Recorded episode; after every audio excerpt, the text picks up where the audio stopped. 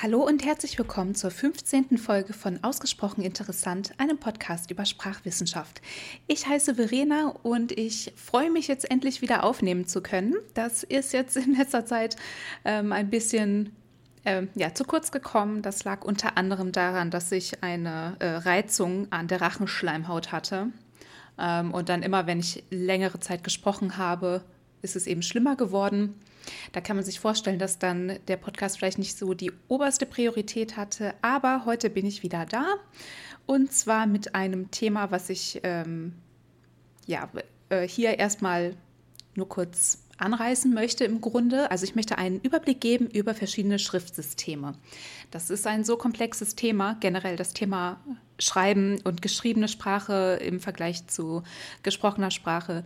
Ähm, da kann man wirklich sehr, sehr viel zu sagen. Ich möchte heute einfach so ein bisschen vorstellen, welche unterschiedlichen Systeme es gibt und so weiter. Zum Einstieg in die Folge möchte ich eine kleine Anekdote erzählen und zwar die eines Freundes von mir. Er hat äh, Chinesisch studiert und einmal saß er im Bus und hat mit Hilfe einer App Vokabeln geübt und da musste er ähm, die Zeichen für die Vokabeln eben mit dem Finger auf das Handy schreiben. Und dabei hat ihm eine Frau zugeguckt und sie hat dann relativ verwundert gefragt, ob man das denn lernen könnte. Ja, nee, also mein Kumpel, der ist einfach großer Fan davon, Misserfolge zu haben. Nee, ist natürlich Quatsch. Also ja, man kann ähm, chinesische Schrift lernen, so wie alle anderen Sprachen und Schriftsysteme auch. Ja, hiermit gehen Grüße raus. Du weißt, wer du bist. Und wo wir gerade schon über Chinesisch sprechen, Grüße gehen außerdem raus nach Taiwan. Ja, Schreiben ist eine große Errungenschaft der Menschheit. Also Schreiben ist wirklich geil, muss man sagen. Also die der Fakt, dass Menschen schreiben können, ähm, da steckt sehr, sehr viel hinter.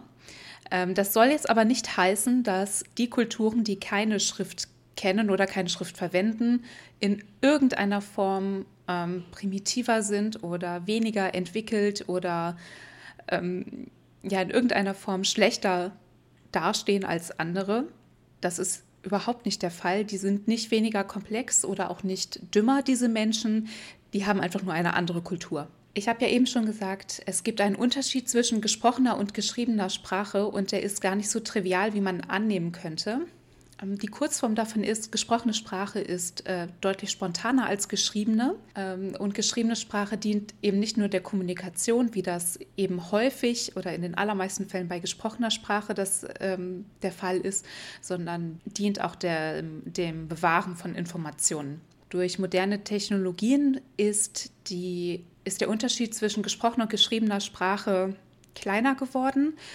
Wenn man sich natürlich jetzt vorstellt, es ist ein großer Unterschied, ob ich einen Brief verfasse und den losschicke, egal ob der jetzt dann mit der ja, mit der modernen Post verschickt wird oder ähm, irgendwie mit der Postkutsche verschickt wird, das ist eine deutliche Verzögerung zwischen meinem Schreiben und dem Lesen durch den Empfänger oder die Empfängerin, als wenn ich ähm, eine Textnachricht auf dem Handy schreibe. Also diese Verzögerung ist deutlich kleiner geworden. Ähm, darum ist jetzt auch geschriebene Sprache in vielen Kontexten spontaner und hat mehr Eigenschaften der gesprochenen Sprache angenommen. Das ist aber sicherlich mal eine andere Folge wert. Ich setze hier nicht viel als bekannt voraus. Also ihr kennt natürlich alle das lateinische Alphabet, weil man Deutsch und Englisch und ja, den Großteil der europäischen Sprachen in diesem Alphabet verfasst. Ähm, dass Kyrillisch und Griechisch dem lateinischen Alphabet ähneln, ist sicherlich auch schon den meisten Leuten irgendwann mal aufgefallen, ohne dass sie sich damit länger beschäftigt haben. Und dass Chinesisch und Japanisch irgendwie ganz anders aussehen und irgendwie auch anders funktionieren, das wissen wohl auch alle. Und dann denke ich, ist noch bekannt, dass es Sprachen gibt, die schreibt man nicht von links nach rechts, sondern von rechts nach links, wie zum Beispiel Arabisch und Hebräisch. Mehr muss man nicht wissen. Alles weitere erarbeiten wir jetzt gemeinsam. Beginnen wir doch mit der Geschichte des Schreibens. Am besten beschrieben ist die Geschichte des Schreibens vom Nahen Osten aus, aber nicht alle Schriften der Welt haben dort ihren Ursprung. Wir besprechen das gleich noch ein bisschen näher.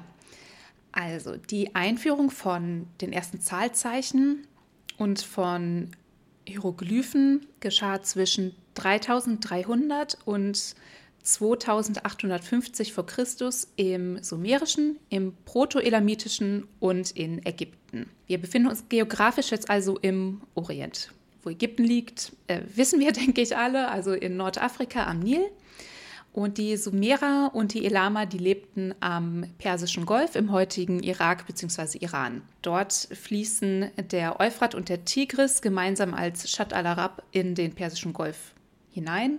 Und zwischen diesen Flüssen, also im Zweistromland, liegt eben der fruchtbare Halbmond. Und hier hat sich der Ackerbau entwickelt. Das heißt, die Menschen sind sesshaft geworden dadurch, dass sie jetzt Felder bestellen konnten.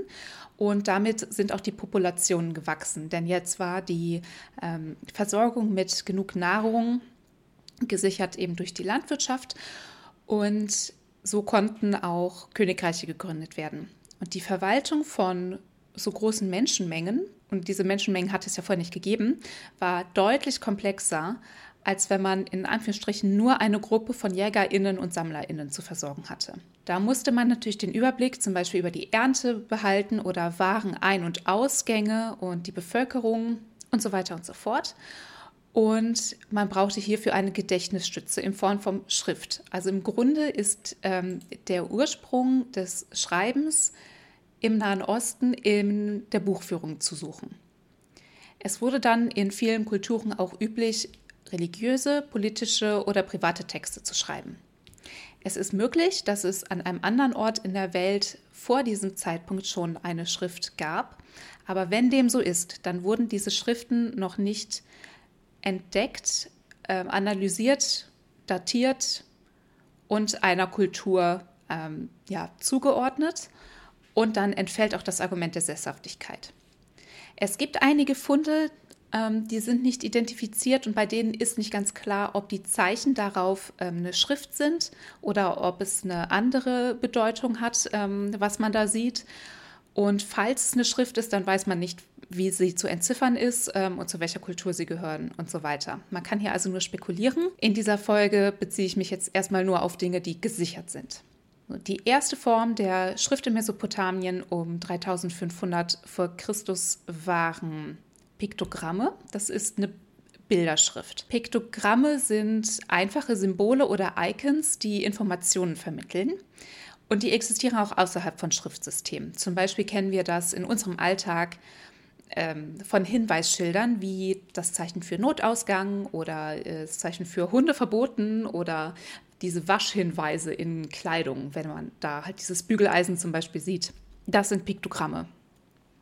Piktogramme können der Vorläufer von späteren Schriftsystemen sein, müssen aber nicht. Also nicht alle Schriften gehen auf Piktogramme zurück und nicht alle Piktogramme führen früher oder später zu einem eigenen Schriftsystem. Und also zum Beispiel Substantive werden ähm, durch eine stilisierte Abbildung des Signifier, also des Bezeichneten, dargestellt. Jetzt im Kontext hier mit Mesopotamien war das so, dass, ähm, dass stilisierte Abbildungen von zum Beispiel Tieren und Menschen waren, die konnten aber auch eine übertragene Bedeutung haben. Das heißt, wenn man irgendwie einen Menschen dargestellt hat, dann konnte das wirklich heißen Mensch, aber man konnte das auch in einem übertragenen Sinn lesen. So wie ja auch das Bügeleisen im Wasch, ähm, in, der, ja, in der Waschanleitung nicht einfach nur heißt Bügeleisen, sondern da schwingt ja mit, man kann dieses Ding bügeln, es sei denn, es ist durchgestrichen. Ne, das ist ja dann auch ein bisschen übertragen. So, also aus diesen einfachen Bildern entwickelte sich dann die sogenannte Keilschrift. Und die Keilschrift heißt so, weil sie eben aus ähm, waagerechten, senkrechten und diagonalen Keilen bestand. Diese Keile hat man mit einem Griffel in Ton gedrückt oder in Stein gehauen. Und später wurde dann eine Silbenschrift daraus. Das bedeutet, dass ein Zeichen für eine ganze Silbe stehen konnte. Wenn ich jetzt meinen Namen als Beispiel nehme, der hat drei Silben, W, Re und Na, dann hätte man eben drei verschiedene Zeichen und wirklich heißt ein Zeichen W, eins heißt Re, eins heißt Na. In einer späteren Phase dieser Schrift wurde dann eine phonetische Konsonantenschrift daraus. Ähm, das heißt, die einzelnen Zeichen haben Laute wiedergegeben, aber keine Vokale, nur Konsonanten. Das nennt man auch einen Abjad und ähm, Arabisch ist zum Beispiel eine solche Schrift. Auch andere Kulturen bedienten sich ab ca. 2000 vor Christus einer Form der Keilform, wie zum Beispiel die vorher erwähnten Elama, die Hethiter und die Horiter. Das sind auch alles Kulturen aus dem Nahen Osten. Bevor sich die äh, Keilschrift in Elam durchsetzte, haben sich relativ kurz nach Mesopotamien auch Piktogrammschriften in Elam und in Ägypten entwickelt. Das war auch so circa 3200 vor Christus. Und ob und in welcher Beziehung diese Zeichen mit den Piktogrammen von Mesopotamien standen, ist zumindest im Fall der ägyptischen Hieroglyphen nicht ganz klar.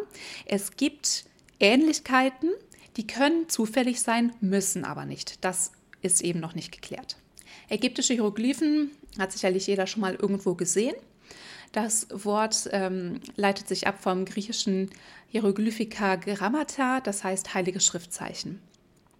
Diese Schrift entstand um 3200 vor Christus, ähm, ist also so ähnlich alt wie die Keilschrift. Und Hieroglyphen sind eine Bildschrift und die Zeichen hier werden Logogramme genannt. Logogramme sind eben ja, die Zeichen einer logografischen Schrift, eines logografischen Schriftsystems, wie ähm, nicht nur die Hieroglyphen eins sind, sondern auch äh, japanische Kanji. Sie stellen ein Morphem dar und keinen ganzen Begriff.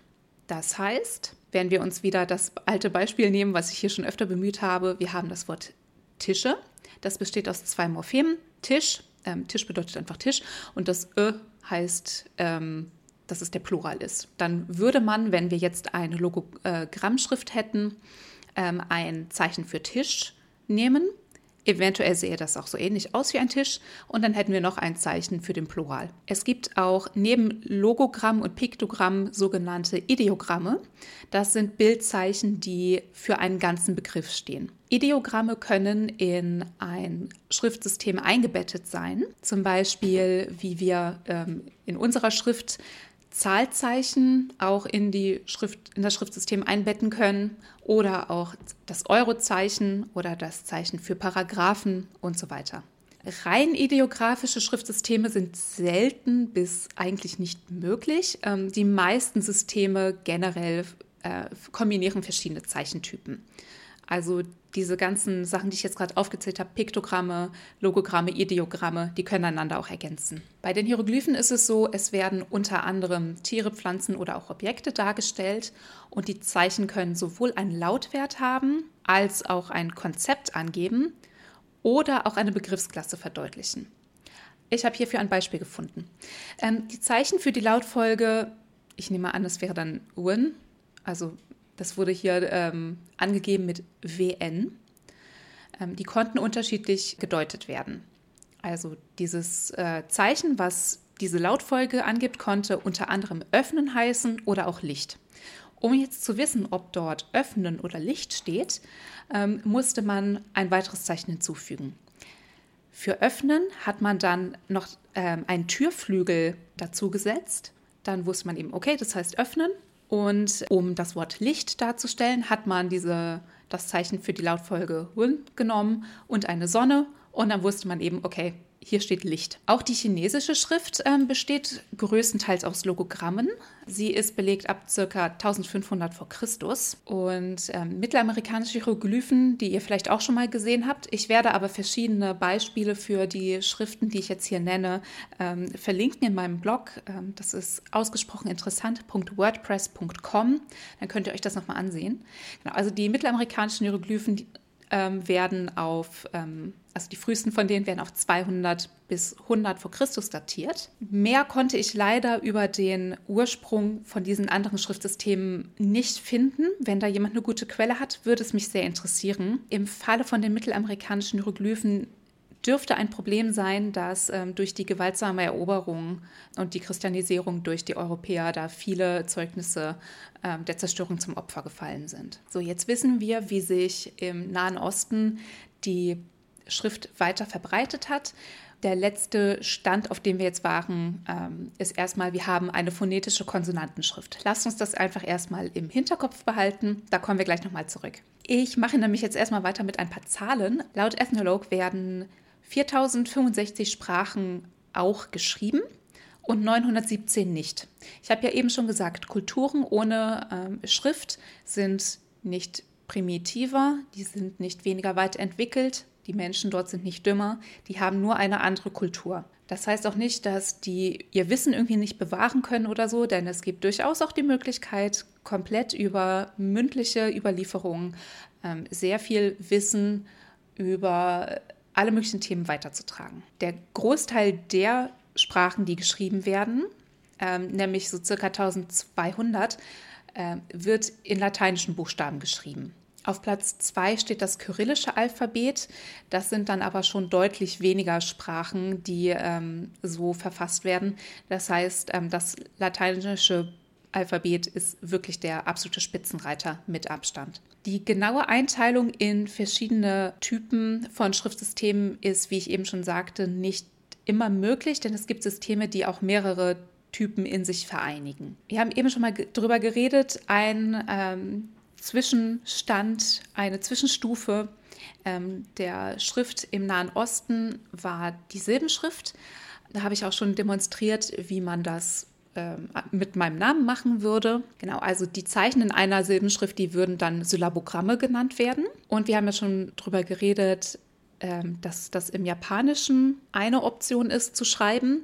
Ähm, das Japanische kombiniert Logogramme und Syllabogramme. Die Logogramme sind aus dem Chinesischen entlehnt. Das sind die Zeichen, die Kanji genannt werden. Und dann gibt es noch die Kana, das sind Syllabogramme. Das heißt, Chinesisch arbeitet so, dass man ein Zeichen pro Morphem hat und auf ähm, Japanisch kann man die eben auch benutzen in Kombination mit noch weiteren Zeichen. Die stellen dann komplette Silben dar. Andere Beispiele für Silbenschriften sind die Wei-Schrift aus Westafrika und die Cree-Schrift aus Kanada. Und das ist jetzt relevant, dass ich sage, äh, einmal Westafrika, einmal Kanada. So, der Ursprung dieser Schriften ist kurz zusammengefasst wie folgt. Also die Wei, die leben in Liberia und Sierra Leone ähm, ihre Sprache heißt ebenfalls Wai und gehört zu den Mandé-Sprachen. Ähm, das ist ein Zweig der Niger-Kongo-Familie. Man schreibt diese Schrift von links nach rechts und es gibt 226 Zeichen. Ihr könnt euch ja vorstellen, wenn man ähm, mit einem Zeichen ähm, direkt mehrere Informationen, wie zum Beispiel eine ganze Silbe oder noch darüber hinaus ein ganzes Morphem darstellen möchte, dann braucht man auch mehr Zeichen. Die Cree-Schrift wird für verschiedene Algonquin-Sprachen verwendet. Das sind äh, indigene Sprachen Nordamerikas aus den nördlichen USA und Kanada. Und ähm, ja, zwischen 1840 bis 46 wurde diese Schrift von Indigenen äh, der Cree und der Ojibwe und dem Missionar äh, James Evans entwickelt. So, und diese beiden Schriften, einmal eben aus äh, Westafrika und dann aus ähm, Nordamerika, stehen wahrscheinlich in einem Zusammenhang miteinander. Denn nach der Entwicklung der Cree-Schrift sind einige Angehörige der Cherokee nach Liberia ausgewandert. Und die Cherokee benutzen auch die Cree-Schrift, um ihre äh, Sprache eben zu verfassen. Und dort hatten sie wahrscheinlich einen Einfluss auf die Entwicklung der Wei-Schrift. Das finde ich äh, irgendwie ziemlich außergewöhnlich, denn ich habe gesucht, ja, okay, welche, ähm, welche Sprachen außer Japanisch nutzen denn noch ähm, eine Silbenschrift? Dann habe ich mir ist mein Blick irgendwie auf diese beiden gefallen und dann hängen die auch noch zusammen. So, kommen wir jetzt zu Alphabeten. Alphabete kennen wir gut, denn ähm, wir schreiben täglich eines. Ich habe ja schon gesagt, man braucht ziemlich viele Zeichen, wenn man ähm, mit Ideogrammen oder auch mit äh, Syllabogrammen hantiert. Man braucht deutlich weniger Zeichen, wenn es einen, ähm, eine direkte Beziehung zwischen dem Schriftzeichen und einem Phonem gibt. Das heißt, ähm, zwischen einem Laut, der die Bedeutung unterscheiden kann. Wir haben das ja auf Deutsch so, äh, wir schreiben A und dann wissen wir, das repräsentiert ein A und dann schreiben wir ein B und dann wissen wir, das ähm, repräsentiert ein B und so weiter. Das Zeicheninventar bleibt also bei Alphabeten ähm, im Vergleich zu anderen Systemen überschaubar. Meistens sind es so zwischen 20 und 30 Zeichen. Es gibt da aber Abweichungen in beide Richtungen. Also ähm, Rotokas, das verwendet man auf den Solomoninseln, hat nur elf Buchstaben und Khmer hat 74. Jetzt ist es natürlich auch so, nur weil man ein bestimmtes Alphabet kennt, heißt das nicht, dass man ähm, das dann auch in jeder Sprache anwenden kann. Ähm, die individuelle Phonologie jeder Sprache führt eben dann dazu, dass auch Sprachen, die sich des gleichen Alphabets bedienen, ähm, dann darin unterscheiden, welcher Lautwert einem Zeichen zugeordnet wird. Dann kommen noch verschiedene Rechtschreibregeln zu tragen. Ja, ihr habt wahrscheinlich alle englische Rechtschreibung mal gelernt und die ist ja nun wirklich nicht mit Logik gut zu erklären. Okay, ich hatte ja eben gesagt, wir müssen eben im Hinterkopf behalten, dass ähm, wir bei einer Konsonantenschrift stehen geblieben waren. Darauf geht nämlich auch das lateinische Alphabet zurück. Und zwar über ein paar Umwege. Im heutigen Palästina und Syrien wurde das Nordsemitische geschrieben. Und ähm, so circa 1700 vor Christus war das. Und es ist auch der Vorläufer der arabischen und hebräischen Schrift, aber auch der phönizischen. Die Phönizier spielen heute keine Rolle mehr. In der Antike waren das aber große Global Player, sage ich mal. Ähm, auf Basis der phönizischen Schrift, die ja wiederum auf dem nordsemitischen beruht, ähm, entwickelten die Griechen dann um 1000 vor Christus eine Schrift, äh, bei der sie dann die Zeichen ähm, des Phönizischen die keine Laute im Griechischen repräsentierten, zur Darstellung von Vokalen verwendeten. Ja, also die Phönizier, die haben nur Konsonanten geschrieben, die hatten aber Konsonanten, die in der altgriechischen Sprache eben ähm, ja, nicht existierten. Das heißt, man hatte dann ein paar Zeichen übrig und man hat die dann in Griechenland äh, für bestimmte Vokale eben verwendet. Und das ist auch der Grund, warum Vokale im Alphabet so verstreut sind. Und die griechische Schrift ist das Vorbild für die etruskische Schrift die Etrusker lebten in Norditalien. Und diese etruskische Schrift war dann eben die Vorlage für das lateinische Alphabet, aber auch für germanische Runen. Und ähm, das Griechische, das ähm, war dann die Vorlage für das kyrillische Alphabet und mit dem schreibt man eben äh, vor allem ostslawische Sprachen, aber auch andere. Dann gibt es außerdem noch den Schrifttyp ähm, des Alphasyllabars oder ähm, das wird auch Abugida genannt. Der Begriff Abugida ist benannt nach den ersten vier Buchstaben des amharischen Alphabets. Ähm, Amharisch spricht man in Äthiopien.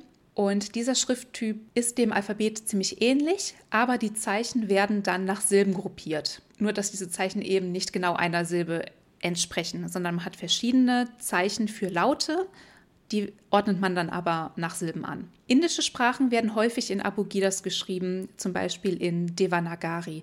Das habt ihr vielleicht schon mal gesehen. Das sieht aus, als ähm, bestünden die Wörter äh, so aus einem, aus Strich, äh, einer horizontalen Linie, wo dann oben und unten ja, Schnörkel drankommen. Ähm, so schreibt man das nicht, aber so könnte man das ähm, auffassen. Äh, wie gesagt, ihr könnt das gerne auf dem Blog einfach mal anschauen, wie das so aussieht. Ja, ich habe ja eben schon gesagt, äh, manchmal ist es schwer zu sagen, ist eine Sprache jetzt ähm, strikt dieser oder der andere Typ. Ähm, ein weiterer Grenzfall ist ähm, Hangul. Äh, das ist die Schrift äh, der koreanischen Sprache. Ich finde Hangul einfach sehr interessant und ich möchte da kurz äh, drauf eingehen. Koreanisch und Chinesisch sind nicht miteinander verwandt und haben grammatisch sehr wenig miteinander zu tun. Sind sich wirklich nicht besonders ähnlich. Ähm, Ähnlichkeiten kommen vor allem dadurch zustande, dass das Koreanische viele Wörter aus dem Chinesischen entlehnt hat. Chinesisch hat ja viele Sprachen in ähm, Ost- und Südostasien stark beeinflusst, vor allem im äh, Bereich des Vokabulars. Man hat dann Koreanisch lange Zeit auch in chinesischer Schrift geschrieben, aber das ist eben nicht so einfach. Dann zu übertragen, denn ich habe ja eben schon gesagt, ähm, die chinesische Schrift funktioniert im Wesentlichen so, dass man ein Zeichen hat für verschiedene Morpheme, da aber Koreanisch von der Grammatik her ganz anders aufgebaut ist und ähm, einfach viel mehr Informationen an ein einzelnes Wort hängt, wo Chinesisch mehrere Wörter draus macht, um das mal ganz banal zusammenzufassen, hat das gewisse Schwierigkeiten mit sich gebracht. So, im 15. Jahrhundert kam dann der König Sejong aus der Joseon-Dynastie und hat gesagt, das hat jetzt ein Ende. Er hat ein System entwickeln lassen, das wird seit dem 19. Jahrhundert äh, Hangul genannt. Und ähm, Hangul hat sehr zur Alphabetisierung in Korea beigetragen. Wir haben in der Folge Lauter Laute über Sagittalschnitte gesprochen. Ähm, das ist, wenn man sich so vorstellt, dass der äh, menschliche Kopf in der Mitte geteilt wird und zwar ja von so vom Scheitel dann bis zum Kinn und dann guckt man von der Seite. Das heißt, man kann dann den, die Mundhöhle sehen und dann kann man eben da ja markieren, wie die Lippen geformt sind, ob die Zunge irgendwo einen Verschluss macht und so weiter, je nachdem welcher laut gesprochen wird. Und im Grunde stellt Hangul äh, sehr stilisierte Sagittalschnitte dar. Im Hangul gibt es Zeichen für Konsonanten und Vokale. Und es ist so, die Vokalzeichen, die können entweder aus einer senkrechten oder einer waagerechten Linie äh, bestehen. Und je nachdem, welcher Vokal es eben ist, kommen da noch einzelne äh, Striche dazu. Und je nachdem, ob die senkrecht oder waagerecht sind, ordnet man die Konsonanten entweder daneben an oder darüber und darunter. Die Zeichen werden dann pro Silbe in so einem gedachten Rechteck angeordnet. Ähm, damit das dann eben passt, damit die einheitlich sind, ähm, werden dann die Zeichen dafür auch mal gestreckt oder ein bisschen gestaucht. Und Hangul gilt als besonders leicht lernbar. Das habe ich in meinem Studium schon mal gehört, das habe ich in anderen Kontexten gehört und dann habe ich das mal für euch getestet äh, letztes Jahr. Und ja, ich kann das bestätigen. Ähm, ich fand es tatsächlich ziemlich einfach. Ich habe mir erstmal angeguckt, wie das funktioniert mit den Vokalen. Es gibt sechs einfache Vokalzeichen plus noch Varianten, ähm, falls vor dem Vokal ein U oder ein I äh, tritt. Das folgt dann aber immer dem gleichen Prinzip. Also zum Beispiel dann für das ihr, da muss man einfach nur eine bestimmte Linie verdoppeln. Das ist ähm, dann bei jedem Vokalzeichen im Grunde das Gleiche, was man da tun muss. Und ähm, dann hat man ja eben schon mal einen wichtigen Teil der Silbe analysiert und dann die Konsonantenzeichen zu lernen, war dann auch nicht mehr so schwer. Davon gibt es 19 also 19 Zeichen für Konsonanten. Ähm, da sind aber viele einfach Varianten voneinander. Natürlich, Hangul ist darauf ausgelegt, dass man damit Koreanisch schreibt. Da muss man eben so ein bisschen gucken, ja, wie funktioniert denn ähm, koreanische, die koreanische äh, Phonologie. Und dann gibt es bestimmte Zeichen, das ist dann einfach nur ein einfaches Zeichen verdoppelt. Und das habe ich aber jetzt auch als eigenes Zeichen gezählt.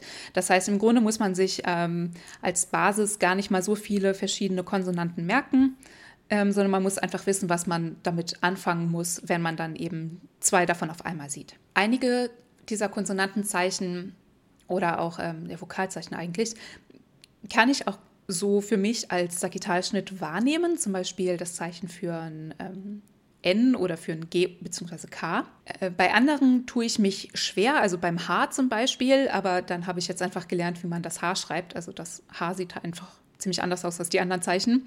Dann war das ziemlich einfach zu lernen. Also ja, ich kann für meinen Teil bestätigen, Hangul äh, lässt sich ziemlich schnell lernen. Und Hangul ist halt insofern ein ja nicht ganz zweifelsfrei feststellbarer Typ, weil es pro Laut ein Zeichen gibt, aber die Anordnung geschieht eben in Silben. Das heißt, ähm, hier werden Merkmale eines Alphabets und eines Abogidas miteinander verknüpft. Ich habe eben einmal angesprochen, dass man natürlich ja, das lateinische Alphabet von links nach rechts schreibt und Arabisch oder auch Hebräisch schreibt man von rechts nach links. Es ist so, dass die meisten Schriftsysteme ähm, der Richtung von links nach rechts in horizontalen Zeilen folgen. Das muss aber nicht sein.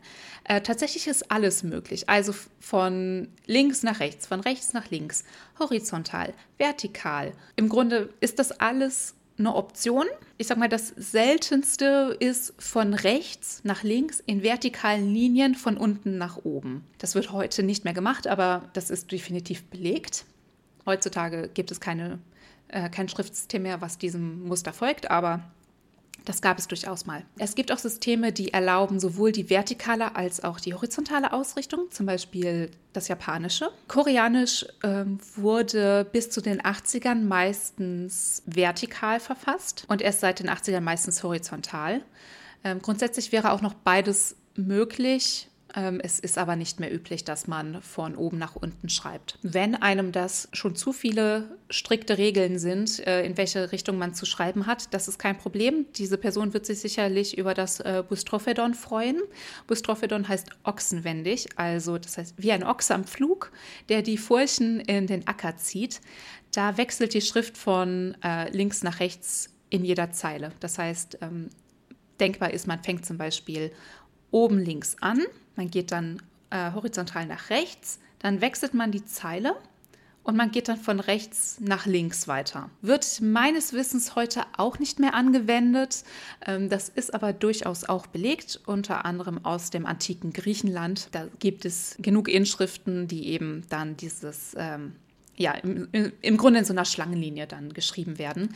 Oder auch bei Runen ist es so. Äh, Runen kann man in alle möglichen Richtungen lesen.